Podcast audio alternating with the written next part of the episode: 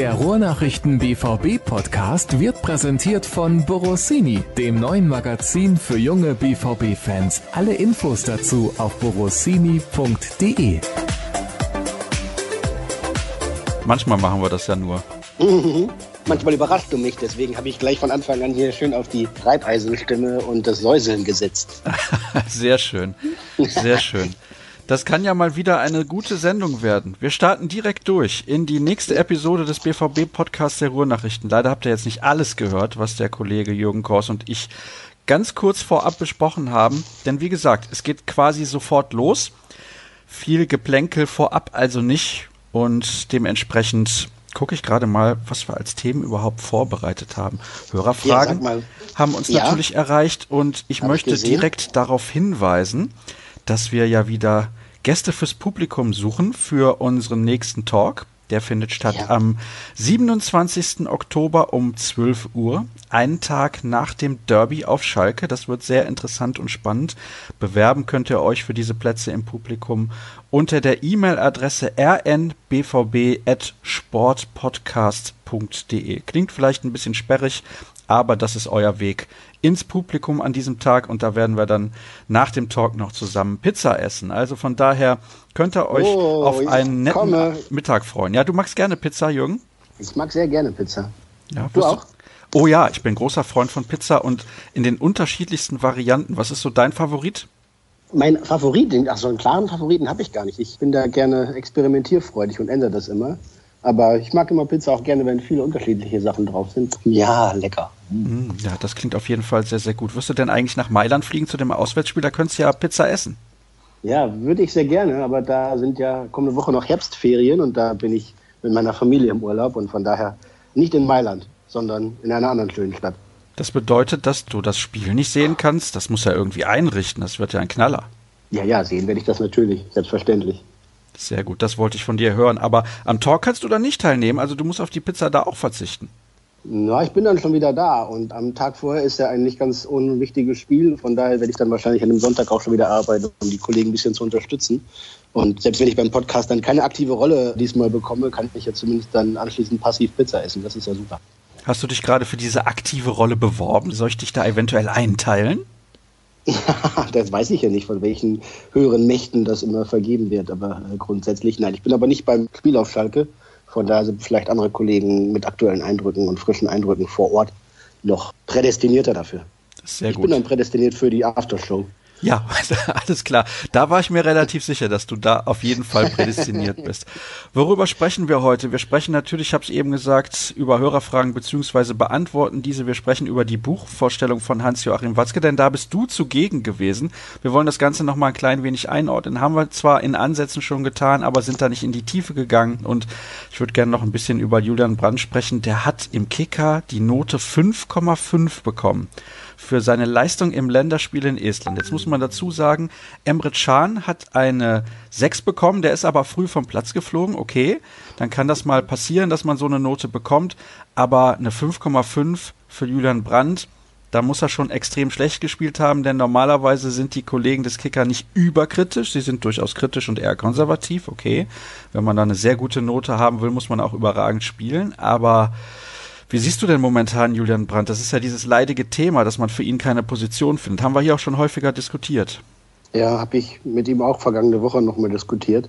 Ich habe es auch so formuliert, dass Julian Brandt noch nicht in der Saison angekommen ist. Also gar nicht mal unbedingt nicht nur bei Borussia Dortmund, sondern noch gar nicht in dieser Spielzeit, weil er einfach gar nicht zu seiner Bestform findet. Das Spiel in Estland war tatsächlich schwach von ihm. Ich glaube, bei einer 5,5 oder sowas, da würden wir auch schon fast unterstellen, dass der Wille nicht da war zumindest für die Defensivbemühungen muss man das in Frage stellen, aber eigentlich Fußball spielen wollte er.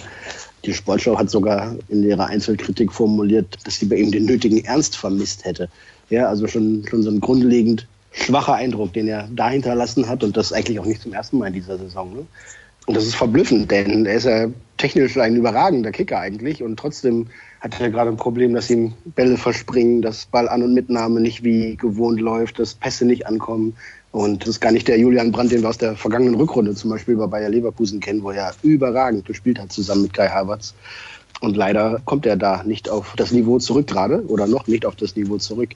Muss man schon so konstatieren. Ich habe für unsere Bewertung der Neuzugänge aus dem Sommer auch ein bisschen mich intensiver nochmal mit Julian Brandt befasst. Und er ist tatsächlich derjenige vom BVB aus dem ganzen Kader mit der schlechtesten Durchschnittsnote bislang. Und da waren ein paar Kandidaten dabei, aber er hat nach unten hin alles getoppt. Kein großes Drama, glaube ich, weil wir alle wissen und uns sicher sind, dass er das viel, viel besser kann und auch viel, viel besser zeigen wird. Die Frage ist, wer am schnellsten dahin kommt. Und da, mein lieber Sascha, was meinst du? Wie geht es am flottesten? Ja, das ist ja die Frage, die ich dir jetzt stellen wollte. Es gibt mehrere Optionen, sag ich mal, die in Frage kommen, um wieder Selbstvertrauen in den Kopf eines Spielers zu bekommen, weil ich glaube, da geht es drum. Du hast ja gerade schon gesagt, die Fähigkeiten bei ihm sind zweifelsohne vorhanden, da sind wir uns alle einig. Also, erste Möglichkeit wäre, ihn auf der Position aufzustellen, auf der er am liebsten spielt. Das ist die eine Variante. Die nächste Möglichkeit wäre die, ihn vor allem auch spielen zu lassen damit er eben auch das Vertrauen des Trainers und seiner Mitspieler spürt. Und das dritte ist, ihm gut zuzureden. Nun frage ich mich, welche dieser drei Varianten ist überhaupt realistisch? Ja, ihm gut zureden wird, kann nicht das Problem sein. Dafür dürfte es genug Leute geben. Und Julian ist zwar erst 23 und damit ja eigentlich noch jung, aber trotzdem schon so erfahren durch diverse Bundesliga-Saisons, in denen er wichtige Rollen gespielt hat und seine Einsätze in der Nationalmannschaft, im Europapokal. Und der ist auch ein klarer Kopf, also der hat schon was in der Birne. Von daher weiß er, was er tun sollte oder wie es laufen kann. Ist die Frage, ob es dann direkt so klappt und wie viel Geduld er mit sich selber haben muss, wie viel Geduld man ihm auch einräumt. Und ich habe schon den Verdacht, klingt zu hart, schon den Eindruck zumindest, dass beispielsweise ein Torgan Hazard, der bislang ja auch noch nicht geglänzt hat in Dortmund, aber viel mehr Einsatzzeiten und Startelf-Nominierungen bekommen hat, da einen Vorzug bekommt. Warum das so ist, kann ich gar nicht so genau einschätzen. Also das wäre das eine. Und dass ihm Kollegen gut zureden, wird funktionieren. Das glaube ich auch. Das andere ist das Grundsystem umstellen, die Anordnung. Da hat sich Lucien Favre ja traditionell in Dortmund schon immer schwer getan. Ich finde aber trotzdem, dass er es machen muss. Denn du kannst mit diesen Spielern und wenn du willst, dass du die besten Spieler aufstellst, nicht konsequent nur an einem System festhalten. Dazu brauchst du A, mehr Variabilität für die verschiedenen Gegner und B, hast du tatsächlich ja auch jede Menge gute Zentrumspieler, die du auch einsetzen kannst und musst. Und da zähle ich Julian Brandt natürlich in erster Linie dazu. Marco Reus ist nun mal Platzhirsch im zentralen Mittelfeld auf der 10, der will da auch nicht weg und den wird auch nicht wieder an die Seite stellen, aber dann muss man halt irgendwie Platz daneben schaffen. Dann wird es allerdings schwierig, denn gleichzeitig mit Brandt und Reus im Mittelfeld ist natürlich reichlich offensiv. Ob Axel Witzel dahinter das dann alleine auffangen könnte, sei mal dahingestellt. Aber ohne Witzel willst du auch nicht spielen. Dann hast du das Problem mit Delaney. Und dann sind ja im Zweifel auch noch Weigel und Darut hinten dran. Also du hast jede Menge Zentrumspieler, musst einfach irgendwie was finden, dass die alle am besten sinnvoll miteinander auf einem Nenner gebracht werden, sprich in einer Formation. Ja, da wird das Trainerteam schon ordentlich gegrübelt haben. Gleichzeitig muss man natürlich aber auch sagen, wenn du an den nächsten Spieltag denkst und an Erfolg dringst, dann ist eine Nominierung von Julian Brandt nicht das erste, glaube ich, auf das du kommst, weil er sich jetzt nicht mit guten Leistungen derart empfohlen oder sogar aufgedrängt hatte, dass du ihn bringen musst. Ja, das ist ein bisschen das Problem. Wenn er jetzt überragend spielen wird in den wenigen Minuten, die er bekommt, dann muss man irgendwann eine Entscheidung treffen, bringe ich ihn jetzt von Anfang an, ändere ich was in der Startformation und dementsprechend ist das aktuell nicht gegeben, dass er jetzt herausragend kickt, dass er Tore schießt, dass er Tore vorbereitet, außer den beiden jetzt in Prag am ersten Spieltag zu Hause hat er gegen Augsburg auch getroffen, aber das war's. Also von mhm. daher ja, genau. kann ich den Trainer auch verstehen, wenn er ihn nicht aufstellt. Ich wäre halt ganz anders rangegangen an die Angelegenheit. Ich hätte von Anfang an 4-1-4-1 gespielt. Da kommen wir jetzt zu. Wenn wir die Hörerfragen beantworten, Wobei, nee, Moment, bevor wir die Hörerfragen beantworten, wir kommen dann gleich auch damit dann zurück zum Thema Julian Brandt, sprechen wir über die Buchvorstellung von Hans-Joachim Watzke. Du bist da nämlich dabei ja. gewesen. Welchen Eindruck hast du von der Veranstaltung eigentlich so gewonnen? Ja, das war eine, eine launige Veranstaltung in der Eventebene in der Nordtribüne im Stadion.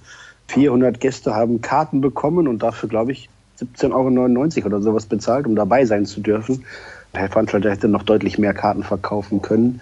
Nur es war eng und vorne eine kleine Bühne, auf der dann nacheinander Ureni, Bommes, Klopp und Watzke Platz genommen haben und die dann so ein bisschen nett aus dem Buch zitiert haben und ein bisschen geplaudert haben. Ja, schon kurzweilig, dank Kloppo auch ein bisschen lustig.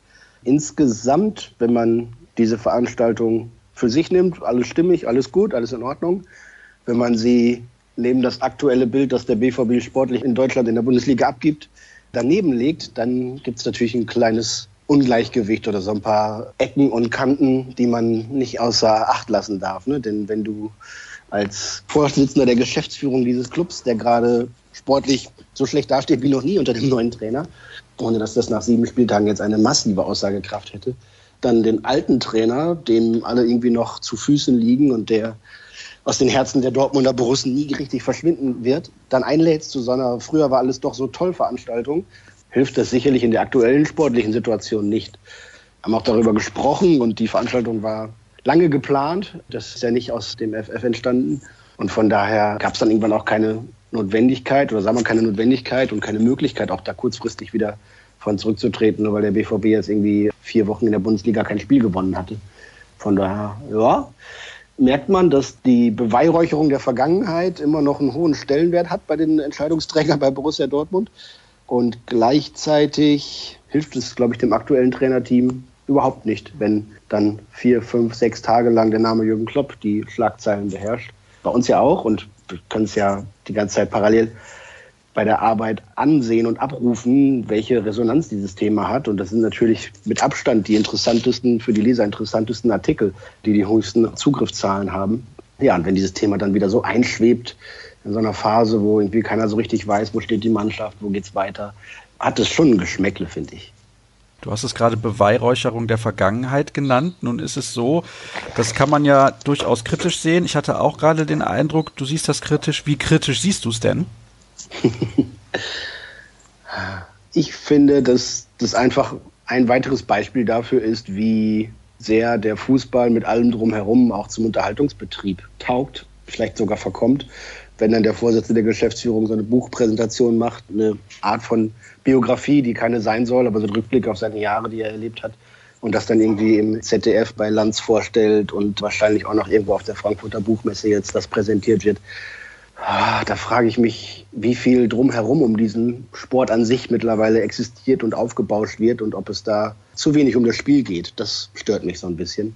Das ist meine persönliche Meinung zur Einschätzung, wie kritisch man das sehen muss, weiß ich nicht. Wir könnten ja mal Lucien Favre fragen, wer das fand. Die Kollegen bei der Pressekonferenz mal denen mal sagen, dass die diese Frage mitnehmen in die PK und Lucien Favre dazu was sagen lassen. Die Antwort kann ich wahrscheinlich vorwegnehmen, stört mich nicht, habe ich gar nicht mitbekommen. Aber ich glaube, intern stößt es nicht nur auf Gegenliebe, wenn der Chef vom Ganzen solche Nebenschauplätze aufmacht, die in erster Linie dazu dienen, ihn auch in einem guten Licht dastehen zu lassen. Ja, es ist eine, eine Frage von Verantwortung fürs Ganze und Verantwortung für sich selbst. Und ich glaube, ideal war das nicht. Und andersrum vielleicht nochmal aufgezäumt, welcher börsennotierte Konzern, welches Wirtschaftsunternehmen würde in wirtschaftlich schwierigen Zeiten den früheren Geschäftsführer gemeinsam mit dem Vorstandsvorsitzenden auf eine Bühne bringen und sagen, wie früher alles doch toll war, als der Börsenkurs noch großartig war, während gleichzeitig die Aktionäre gerade Sorge haben, dass die Aktie in den Keller rauscht. Und dann wird, glaube ich, relativ klar, dass das keine durch und durch gelungene Veranstaltung zu diesem Zeitpunkt ist.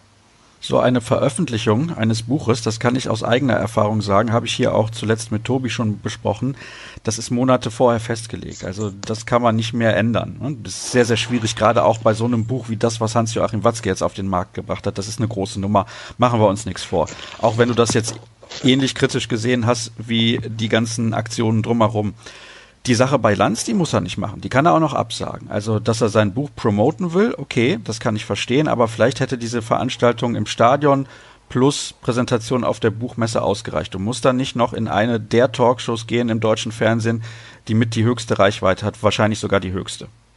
Ja, also er macht es ja nicht aus Eigennutz in erster Linie. Er spendet 50 Prozent der Einnahmen an die BVB-Stiftung Leuchte auf und die andere Hälfte an die Jugendabteilung von Rot-Weiß Erlinghausen, von seinem Heimatverein im Sauerland. Also es geht hier nicht um monetäre Zwecke, aber natürlich um, um ihn persönlich. Ne? Und da den Vorwurf darf er sich gefallen lassen, wird er sich auch gefallen lassen müssen. Es ist dann doch zu sehr Hans-Joachim Watzke, der da im Fokus steht und zu wenig Borussia Dortmund oder zu sehr Hans-Joachim Watzke und die Männerfreundschaft zu Jürgen Klopp. Wir haben das ja, glaube ich, auch an dieser Stelle oder sonst hast du es mit Tobi besprochen, auch darüber geredet, wie sehr sich Jürgen Klopp längst von Borussia Dortmund emanzipiert hat und sein eigenes Ding macht und ja, irgendwie kaum auf den Gedanken käme, nochmal zurück nach Dortmund zu kommen, wenn nicht irgendwie Not am Mann wäre und die Hans-Joachim Watzke beispielsweise ja, am liebsten Jürgen Klopp jeden Tag zurückholen würde, weil er noch viel mehr an, am Trainer hängt als der Trainer am Club. Und dieses Ungleichgewicht hat man da einmal mehr gespürt.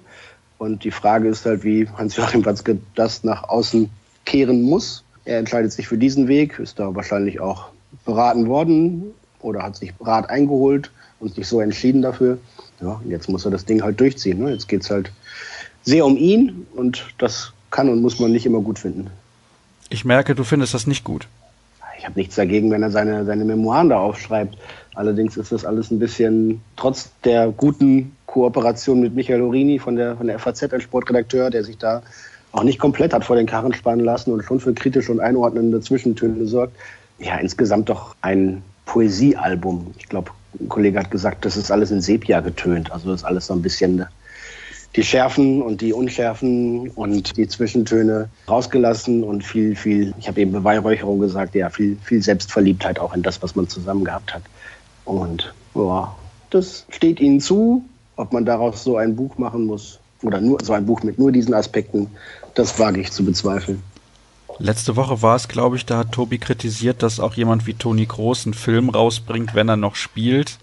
Dass Watzke, wenn er noch in dieser Rolle unterwegs ist, so ein Buch rausbringt. Ich bin auch immer Freund davon, sowas zu machen, wenn man nicht mehr aktiv ist. Also, das heißt, wenn du jetzt deine Karriere als RN-Redakteur beendest, dann darfst mhm. du auch gerne danach ein Buch drüber schreiben. Aber währenddessen finde ich bei Sportlern, die noch aktiv sind, irgendwie total unangebracht. Verstehe ich einfach nicht. Also da geht's dann doch wirklich nur um die Kohle. Du hast jetzt gerade gesagt, klar, was gespendet das, okay, aber so jemand wie Toni Groß, der das macht während seiner Karriere, wo man von dem auch noch behauptet, er wäre relativ geerdet, habe ich dann nicht den Eindruck, dass der so geerdet ist. Ich kenne ihn natürlich nicht, aber wenn man sowas macht, wenn man noch spielt, hm, fragwürdig. Genau, ich sehe den Anlass einfach nicht. Ne? Und, und dementsprechend wirkt dann das Werk auch wie nicht anlassbezogen. Und wenn es dann einen Zweck sucht außerhalb irgendeines Datums oder irgendeines Entwicklungsschritts oder irgendeines Karriereendes, dann fragt man sich, wozu dient es denn? Und in diesem Fall dient es, glaube ich, dazu, in erster Linie zu sagen, was Hans-Joachim Watzke mit dem BVB erreicht hat. Und das zu diesem Zeitpunkt so zu machen, hat nicht nur positive Aspekte. Kommen wir zu den Hörerfragen. Ich glaube, wir haben jetzt ausführlich genug über dieses Thema gesprochen. Gibt es Anzeichen für Einsätze von bisherigen Reservisten wie Sagadu oder Brun Larsen, die formschwache Spieler ersetzen können? Muss ich oh, innerlich ein bisschen lachen bei der Frage. Eher einen krassen Themensprung, aber Anzeichen dafür. Ja, ich glaube, dass Leo Balerdi immer weiter und näher ranrückt an die Mannschaft, aber er wäre ja nicht der erste Kandidat, um da irgendwie plötzlich in der Anfangsformation zu stehen. Saga hat jetzt zweimal mit der französischen U21 gespielt, das tut ihm richtig gut. Hoffentlich kann er in Dortmund das auch bald zeigen. Jetzt kommen ja die englischen Wochen mit sieben Spielen in 21 Tagen und da wird es sicherlich auch für diese Kandidaten Möglichkeiten geben, eingesetzt zu werden. Matteo Morey hat seine ersten Spiele gemacht in der U23 nach unglücklichen Monaten für ihn. Der wird also auch irgendwann mal darauf drängen, im Kader zu stehen. Zuletzt war das, glaube ich, gegen Bremen der Fall. Genau, da war er erstmals dabei im 20er-Kader. Aber dass die direkt eingesetzt werden, glaube ich nicht. Fast am ehesten dran ist wahrscheinlich noch Jakob Grün-Larsen, der gerade wieder mal eine schwierige Zeit beim BVB durchlebt, weil er auf dem Flügel links oder in der Spitze dann nur dritte oder vierte Wahl ist und dementsprechend sich irgendwie bemühen muss, dass er sich dem Trainerteam aufdrängt. Der hat es, glaube ich, ziemlich schwierig gerade. Wer tauchte noch auf in der Frage? Brun Larsen, hast du schon drüber gesprochen? Ja, genau. Ja, wunderbar. Also Jakob, ja, schwierig gerade. Jetzt mit der dänischen U21 zweimal viel gespielt. Das ist, glaube ich, wichtig und richtig für ihn, dass er die, die Fitness hat und ein bisschen Rhythmus und Spielgefühl. Aber in Dortmund stehen andere vor ihm. Die nächste Frage lautet wie folgt. Konnte bzw. wurde während der Länderspielpause trainiert? Welche Akteure waren alle mit dabei bzw. wurden durch jüngere U23-Spieler eventuell ergänzt? Ob ich alle aufzählen kann? Ich hoffe es. Ich versuche es mal von hinten. Dabei waren Hummels und Schmelzer, Schulz auch wieder nach seinem Bänderriss im Fußgelenk irgendwo in der Fußwurzel. Der sollte zumindest tendenziell einsatzbereit sein für Samstag, wird in den Kader wieder zurückkehren. Dann haben wir Raschel, Dahut, Weigel. Ah, das sind jetzt sechs und ich müsste auf acht kommen. Paco hatte zwischendurch Heimaturlaub, weil sein Faserriss oder was da immer noch nicht richtig ausgeheilt ist, hat auch jetzt in dieser Woche noch nicht wieder trainiert. Pilschleck fällt weiter aus wegen Faserriss. Da wird es auf jeden Fall für Samstag noch nicht reichen. Er ist noch nicht im Mannschaftstraining. Und jetzt muss ich dir noch zwei Namen präsentieren, auf die ich jetzt direkt kommen muss. Morey, habe ich gesagt, genau. Jetzt sind wir bei sieben. Haller, war weg, der ist jetzt wieder dabei. Huhuhu. Ist gemein, wenn ich jetzt einen vergesse, ne? Ja, ich überlege auch gerade schon die ganze Zeit. Aber bevor du dazu was sagst, vielleicht fällt es dir ja. in der Zwischenzeit ein. Wir haben nämlich auch eine Frage zu Paco Alcázar, warum der ja. denn ausgerechnet in Spanien da in Anführungsstrichen Urlaub macht. Da kannst du gleich noch drauf eingehen. Ich würde nämlich gerne was da einschieben. Ich bin der Meinung, es wurde ja zu Beginn der Saison so extrem darauf verwiesen, wie fit Paco mittlerweile wieder ist. Ne? Also, dass der auch mehr Fitness ausstrahlt und so weiter und so fort. Und der hat dann die ganze Zeit gespielt am Anfang. So, jetzt hat er wieder eine Muskelverletzung und da frage ich mich doch, warum verflucht nochmal, wenn man weiß, der ist eher anfällig als andere, spielt er denn die ganze Zeit? Warum nimmt man den nicht mal 30 Minuten vor Ende runter? Es wäre ja auch okay. Oder warum bringt man den nicht mal zur zweiten Halbzeit? Dann hätte man auch dieses ganze Götze-Thema nicht. Ich verstehe das nicht. Ich bin immer der Meinung, rotieren musst du von Anfang an in einer Saison einen Witzel ständig spielen zu lassen oder auch Paco ständig spielen zu lassen am Anfang. Das hast du dann hinterher, dass die ganzen Spieler überspielt sind, dass die gegen Ende der Saison überhaupt nicht mehr die Kraft haben. Das war meines Erachtens auch ein Grund, warum es bei Borussia Dortmund in der Rückrunde nicht so gut funktioniert hat. Also da hätte ich mir deutlich mehr Rotation schon zu Beginn der Saison gewünscht. Ich weiß nicht, wie du das siehst. Ja, Favre hat damit ja begonnen, hat zum Beispiel gegen Bremen eben Paco auf der Bank gelassen, hat in Freiburg Sancho auf der Bank gelassen. Aber in ähm, Freiburg, das, Jürgen, das war jetzt das letzte Spiel vor der zweiten Länderspielpause. Also ich rede schon von den ersten vier Spielen, die wir hatten. Da ist es kein Problem, wenn du dann im dritten Spiel mal Götze spielen lässt. Und dann wechselst du Paco halt ein und alle sind auch wieder zufrieden. So hast du nur Theater. Kommt auch noch dazu. Abgesehen von dem körperlichen Zustand der einzelnen Spieler. Also ich glaube, du weißt, worauf ich hinaus will. Ja, ich glaube, bei Paco war es tatsächlich so, dass er natürlich immer sowieso spielen will und dass es dem Trainerteam auch wichtig war, dass er diese Spiele am Stück mal macht, um eben seine Fitness und seine Spielfähigkeit weiter zu verbessern. Und er hat halt immer getroffen. Ne? Also hat er in den ersten acht Saisonspielen, Pflichtspielen oder was immer ein Tor gemacht. Wie, warum willst du den rausnehmen? Also der kann ja Fußball spielen und der kann ja auch, da war es jetzt noch nicht nur englische Wochen, von Samstag zu Samstag auch wieder Fußball spielen. Das passt schon. Die Frage, glaube ich, die dahinter steckt, ist, wann glaubst du, dass deine Mannschaft so eingespielt ist, dass du jetzt auch mal größere Eingriffe und Veränderungen vornehmen kannst, die jetzt nicht verletzungsbedingt sind? Und ich glaube, da war die, war die Truppe noch nicht so weit, dass du jetzt das Gefühl hast, es sitzt alles und wir können hier mehr als zwei oder drei Teile austauschen und der Spielfluss geht nicht verloren. Das hat sich die Mannschaft oder hat sich das Trainerteam mit dieser Mannschaft noch nicht getraut, weil sie eben auch unsicher waren, ob es wirklich schon gut läuft. Und hat ja gezeigt, dass es noch nicht gut läuft und noch nicht fest sitzt, was sie eingeübt haben und auf dem Platz immer wieder größere Probleme und Schwierigkeiten auftauchen.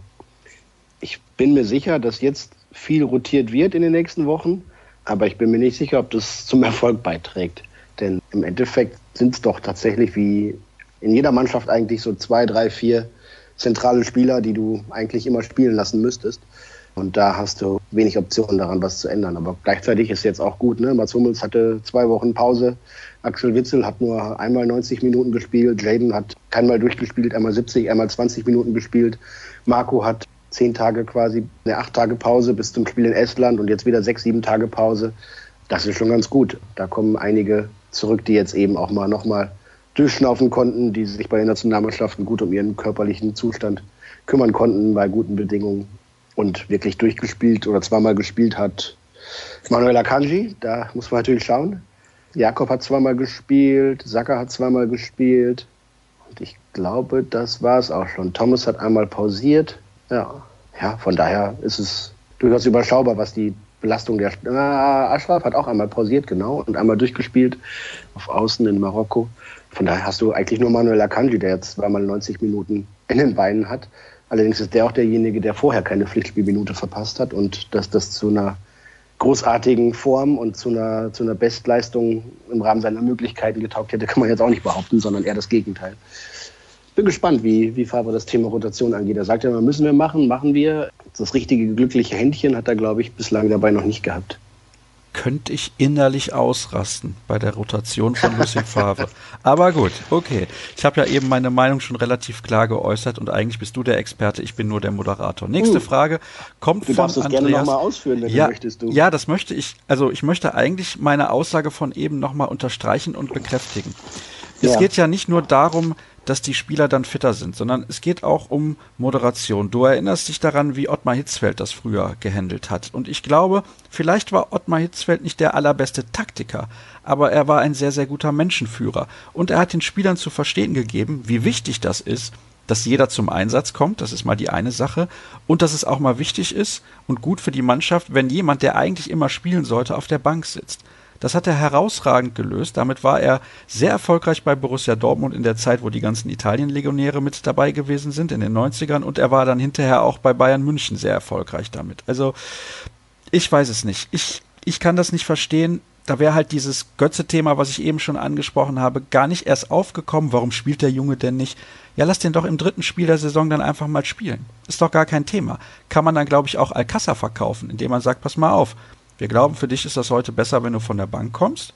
Und Mario hat sich auch seine Chance von Anfang an mal verdient. Es kommen sehr viele wichtige Spiele in dieser Saison. Du bist sowieso unsere Nummer eins, das weiß Alcassa auch. Dann hat Götze, wie gesagt, die Möglichkeit, auch mal was zu zeigen und so weiter und so fort. Und es ist, glaube ich, auch dann kein Problem, tatsächlich mal Marco Reus nicht spielen zu lassen. Weil jetzt ist er in so einer Formkrise, dass wenn du ihn mal nicht spielen lässt oder auswechselst, du eine riesige Diskussion hast. Und wenn du das von Anfang an richtig moderierst, und ich glaube, diese Fähigkeit fehlt Lucien Favre, dann hast du diese Themen alle gar nicht. Ja, vorausgesetzt, du stehst nicht unter Druck und musst dringend Erfolge einfahren, kannst du natürlich immer leicht rotieren, aber diese Bewährungschancen quasi zu verteilen aus, aus Kulanz, aus Nettigkeit, das kannst du natürlich nicht erlauben, wenn du eh schon das Gefühl hast, es läuft nicht rund und wenn du in der Bundesliga schon Punkte liegen lässt nach und nach. Und wenn du das Gefühl hast, dass deine Mannschaft noch nicht so wirklich kompakt ist und alle wirklich gemeinsam zusammen auf dem Platz stehen und das umsetzen, was vorher besprochen ist. Ja, also im Idealzustand, klar, gebe ich dir vollkommen recht, dann wirfst du einfach einen anderen rein und der funktioniert auch. So hat es bei Favre ja vor einem Jahr geklappt, wunderbar. Da haben die ihn noch gepriesen für sein goldenes Händchen, weil irgendwie die meisten Joker-Tore aller Zeiten irgendwie Borussia Dortmund geschossen hat und Paco allein die Hälfte davon. Aber dieses Händchen, was vor einem Jahr da war, beziehungsweise dieses Glück, was vor einem Jahr da war, ist natürlich komplett abhanden gekommen. Das ist leider so und das ist deutlich schneller abhanden gekommen, als sich das alle Beteiligten gewünscht hätten. Sieht mhm. Jürgen es wie Tobias Jören, dass man Reus nicht mal auf den Flügel stellen könnte, um Brand im Zentrum aufzustellen, also 4-2-3-1 mit Brand auf der 10 und Reus auf links außen. Teilst du da die Meinung von Tobi? Na, ich finde, dass man das durchaus mal ausprobieren darf. Aber gerade um auch einen Gegner mal zu überraschen, ne? wäre doch super, wenn du plötzlich nach Mailand kommst und dann spielt irgendwie aber der Brand im Zentrum und Reus auf links, weil man vielleicht glaubt, dass die hinten rechts eine Schwäche haben. Großartig. Kann man sicherlich den Gegner mal mit überraschen und verwirren. Und wenn sie in dieser Kombination auftreten, am besten noch mit Mario Götze vorne drin, dann ist es ja eh sehr, sehr fluid, also sehr alles in Bewegung und dann taucht auch Götze häufig mal links oder rechts außen auf und, und Marco stößt im Sturmzentrum oder, oder weicht nach außen auf und Mario lässt sich fallen und ein anderer geht in die Spitze. Dann ist es sehr viel mit Bewegung und sehr viel mit Positionstausch. Das schon. Aber dass grundsätzlich Marco Reus die Zehnerposition abgenommen, weggenommen wird, das erwarte ich nicht. Dazu ist einfach zu entscheidend wichtig für die Mannschaft und fürs Trainerteam auch.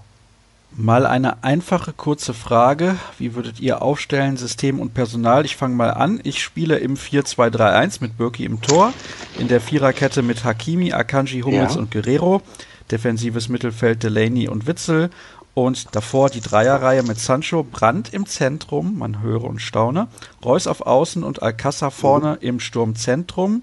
Von dir bitte auch nur die Formation und wer wo spielt und dann sollen sich die Hörer hinterher darüber gerne Gedanken machen. Meine Prio 1 Formation? Ja. Okay, dann würde ich, na, lass mich überlegen. Ich würde 4-1-4-1 spielen oder 4-3-3, je nachdem, wie man es liest und ausgibt.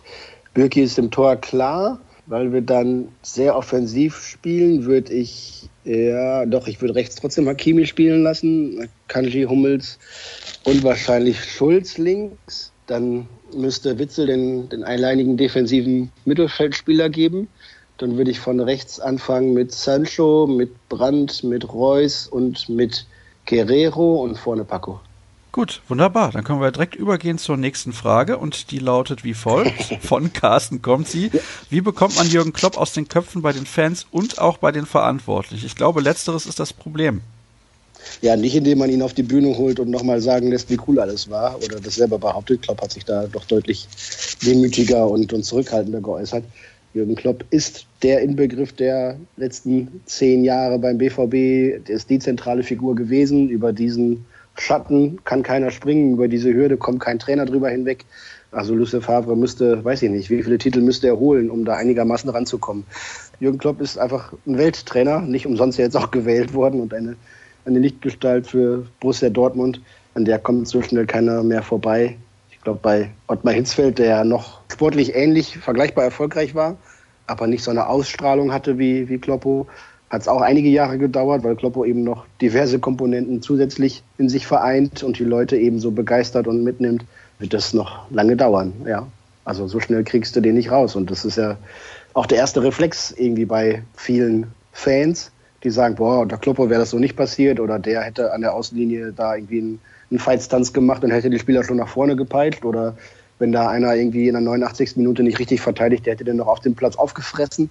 Da hat natürlich eine andere Mentalität als Trainer, ein ganz anderer Charakter, eine ganz andere Persönlichkeit. Und ja, vielleicht tut es ganz gut mal ja, anders. Der Blick in die Vergangenheit verklärt natürlich auch manchmal. Und ne? es gab auch unter Kloppo schwierige Zeiten. Man ist zwei Jahre lang in der Champions League aus der Gruppenphase ausgeschieden und ist anschließend deutscher Meister geworden. Also das sind auch Punkte, die man gar nicht für möglich gehalten hätte. Oder einmal ist der BVB in der Champions League bis ins Finale gekommen nach einer Gruppenphase mit dem Meister aus Holland, aus England und aus Spanien. Spanien, genau. Und ist bis ins Finale durchgeritten, war dann in der Bundesliga allerdings bei weitem nicht mehr auf Augenhöhe. Und in der Saison 14 dann international nochmal gut, in der Bundesliga schon schwächer und im Jahr darauf in der Bundesliga schon Anfang Februar auf dem letzten Tabellenplatz angekommen, um dann noch irgendwie zumindest mit Ach und Krach noch Siebter, glaube ich, zu werden dann. Ne? Und international war das dann auch nichts mehr. Also nicht zu viel die Vergangenheit verklären, auch wenn vieles großartig war und vielleicht auch so nicht mehr auf die Stelle wieder zu erleben ist. Und auch nicht zu viel verteufeln von dem, was gerade passiert. Also da müssen wir, gerade wir bemühen uns da mal einen einigermaßen nüchternen, sachlichen Blick zu haben, ohne Lucien Favre zu stark reden zu wollen. Denn stark ist er gerade nicht oder eine starke Position hat er gerade nicht. Aber seine Punktausbeute ist immer noch gut und sein Spiel, wenn es denn so funktioniert, ist immer noch wunderschön anzusehen, weil es toller Fußball ist, der da gezeigt wird. Nur hat er halt wenig Kredit und der Kredit von Jürgen Klopp, den kann er, glaube ich, in seinem Leben nicht mehr überziehen. Da wird er, also, der könnte sogar fast bei Schalke 04 Trainer werden und würde bei den BVB-Fans nicht. Oh, in, äh oh, da lehnst du dich aber weit aus dem Fenster, lieber sag, Jürgen. Ja, gesagt fast. Also, also Kloppo könnte sogar, nein, der würde natürlich niemals Schalke-Trainer werden, auch wenn sein bester Freund da jetzt ist. Aber ich glaube, der könnte sich fast alles erlauben und es würde ihm nicht zum Nachteil gereichen. Und hat halt wie, wie Peter Bosch zum Beispiel dann in eine Position, wo er sich fast gar nichts erlauben kann, weil er eh schon ohne Kreditrahmen durch die Gegend unterwegs ist. Von daher, ja, Kloppo aus den Köpfen in Dortmund zu bekommen. Ich würde mal sagen, in den nächsten fünf bis zehn Jahren wird es nicht passieren. Dann noch eine Anmerkung von André, der schreibt, macht weiter so. Es ist jedes Mal eine große Freude, euch zu hören und die Situation unaufgeregt einordnen zu lassen. Ja, das ist nämlich genau das, was gerade auch Jürgen gesagt hat, dass wir versuchen, das immer sachlich zu tun und. Du hast dich doch eben noch aufgeregt über das fehlende Rotation, ja, du Heißmacher. Aber meine Argumente waren sachlich. Natürlich. Fandst du nicht? Doch. Ja. Absolut. Eben. Sonst, sonst hätte ich was gesagt. Sehr gut. Alles klar. Gut, dann, was haben wir hier noch? Wenn es gefühlt und punktemäßig nicht besser wird bis Ende November, und da stehen ja Spiele an, mhm. gegen Inter zweimal in der Champions League, Derby auswärts, zweimal gegen Gladbach, einmal in der Liga, einmal im Pokal, gegen Wolfsburg zu Hause und dann zum Abschluss auswärts bei den Bayern. Was ist dann zu erwarten, möchte Adis gerne wissen. Ja, also ist natürlich jetzt ganz viel, ganz viel Spekulatius dabei. Ne? Du kannst da Theoretisch kannst du mit zwei Niederlagen gegen Inter deine Ausgangsposition in der Champions League kolossal verschlechtern und musst schon bibbern, überhaupt weiterzukommen. Du kannst natürlich im Pokal gegen Gladbach rausfliegen, dann wärst du schon aus zwei Wettbewerben halb raus. Das wäre natürlich fatal. Gleichzeitig hast du natürlich jetzt in der Bundesliga den Tabellenersten, zweiten, vierten und sechsten oder sowas da. Ich weiß nicht genau, ist so eng alles beieinander. Und hast jetzt vier Mannschaften, gegen die du punkten willst und musst, wenn du Erster werden willst, Erster sein willst. Und von daher ist da der Druck massiv. Also der ist, der ist jetzt gewaltig. Und das hat sich die Mannschaft selbst eingebrockt durch Last-Minute-Unentschieden in Frankfurt. Gegen Bremen war es ein bisschen früher, aber auch in der zweiten Halbzeit Mau. Und zuletzt in Freiburg. Zwei oder vier Pünktchen mehr hätten die Lage ganz anders dargestellt. Aber so ist es nun mal und dementsprechend ja, ist da ordentlich Druck auf dem Kessel. Da ist alles drin, also ne und wenig Zeit zum Trainieren. Das muss man gleichzeitig sagen. Du hast Samstag, Mittwoch, Samstag, Mittwoch, Samstag, Dienstag, Samstag, glaube ich, in der Konstellation. Also da ist jetzt nicht viel mit, wir fassen uns nochmal alle in den Händen auf den Platz und gucken, wie wir das zusammen lösen, sondern jetzt geht es nur zack, zack, zack, auf den nächsten Gegner einstellen, Feinjustierung und weiter geht's. Kann man ja schon mal froh sein, dass dieses Thema Standardsituation sich hoffentlich bessert in dieser Zeit, nachdem man die Mannschaft da ja drauf insistiert hat, auch da jetzt anders zu Werke zu gehen. Das wird ganz viel über die Themen Gier, Erfolgshunger, Leidenschaft, um nicht das böse M-Wort zu sagen, gehen. Denn jetzt muss die Mannschaft zeigen, dass sie ihre selbst gesteckten Ziele, die sie alle mit unterschrieben haben, gedanklich auch erreichen kann. Und das hieß, in der Bundesliga ganz, ganz oben zu sein. Das hieß, in der Champions League auf jeden Fall in die K.O.-Runde zu kommen und gerne da auch noch länger dabei zu sein. Im Pokal möchte man jedes Jahr nach Berlin. Und jetzt kommen diese viel zitierten Wochen der Wahrheit. Für den BVB trifft es bei dieser Konstellation und bei diesen Gegnern, glaube ich, auf die nächsten 21 Tage auf jeden Fall zu. Ich möchte die Frage kurz und knapp beantworten. Es wird unfassbar eng für Lucien Fabre, wenn sich bis Ende November bzw. Mitte November nicht groß was tut. Dann noch eine Frage von André, der eben schon Lob über uns ausgeschüttet hat. Das kann er gerne weiterhin tun. Was würdet ihr davon halten, mal auf die ganz jungen Supertalente Balerdi, Morey oder Reina zu setzen und wie realistisch ist das? Das würde doch mal frischen Wind bringen und Never Change a Winning Team gilt ja gerade eh nicht. Also realistisch ist es ungefähr gegen null. Der Rainer hat sich im Training, wenn er dabei sein durfte, zum Beispiel auch im Trainingslager immer toll präsentiert. Der ist für seine 16 ist er, glaube ich, ja, ne? Richtig gut drauf, voll dabei. Der wird jetzt allerdings im Oktober erstmal zur U17 Weltmeisterschaft ist es, glaube ich, in Brasilien gehen und die US-Boys da als Kapitän anführen. Von daher steht er gar nicht zur Verfügung und es wäre natürlich auch, also ich möchte mal anderen sehen, wenn der BVB auf Schalke verliert und Lucien Favre in die Startelf zum ersten Mal Valerdi, Morey und Reina gestellt hat oder noch ein Raschel oder sowas dazu. also die Verpflichtung, erfolgreich zu sein, ist einfach viel zu groß, um da große Experimente zu wagen. Das geht nicht. Es ist für die für diese Spieler cool dabei zu sein, toll nah dran zu sein. Sie können auch daran wachsen im Training und vielleicht mal in Testspielen. Aber unter Wettbewerbsbedingungen, und das heißt für den BVB, also mit Ausnahme von Spielen gegen, weiß ich nicht, Bayern München und FC Liverpool eigentlich immer, dass ein Sieg erwartet wird, das wäre auch, auch für die Spieler nicht der richtige Weg, glaube ich. Ne? Die musst du dann eher ein bisschen behutsamer ranführen. Vielleicht kann man den einen oder anderen vom Typen her mal ins kalte Wasser schmeißen, das mag sein. Aber solange da nicht gestandene Profis oder, oder deutlich höher einzuschätzende Profis zur Verfügung stehen, würden die auch nicht spielen. Also würde ich zumindest nicht verstehen, wenn da jetzt plötzlich solche Harakiri-Aktionen vollzogen würden. Das passt auch dann überhaupt nicht zu Lucien Favre, würde mich auch sehr, sehr wundern. Wir könnten jetzt noch ausführlich über das Spiel gegen Borussia Mönchengladbach am Samstag sprechen. Ich möchte aber an dieser Stelle darauf verweisen, dass es auch noch eine Vorschau geben wird der Kollegen aus der Redaktion bei Facebook. Schaut euch die einfach an und ansonsten gibt's alle Informationen unter ruhrnachrichten.de, bei Twitter at rnbvb Dort findet ihr Jürgen unter Jürgen Kors, mich unter Staat und nochmal der Hinweis auch, ihr könnt als Gäste im Publikum mit dabei sein bei unserem nächsten Podcast vor Publikum am 27. Oktober um 12 Uhr in der Lounge der Ruhrnachrichten direkt in der Dortmunder Innenstadt.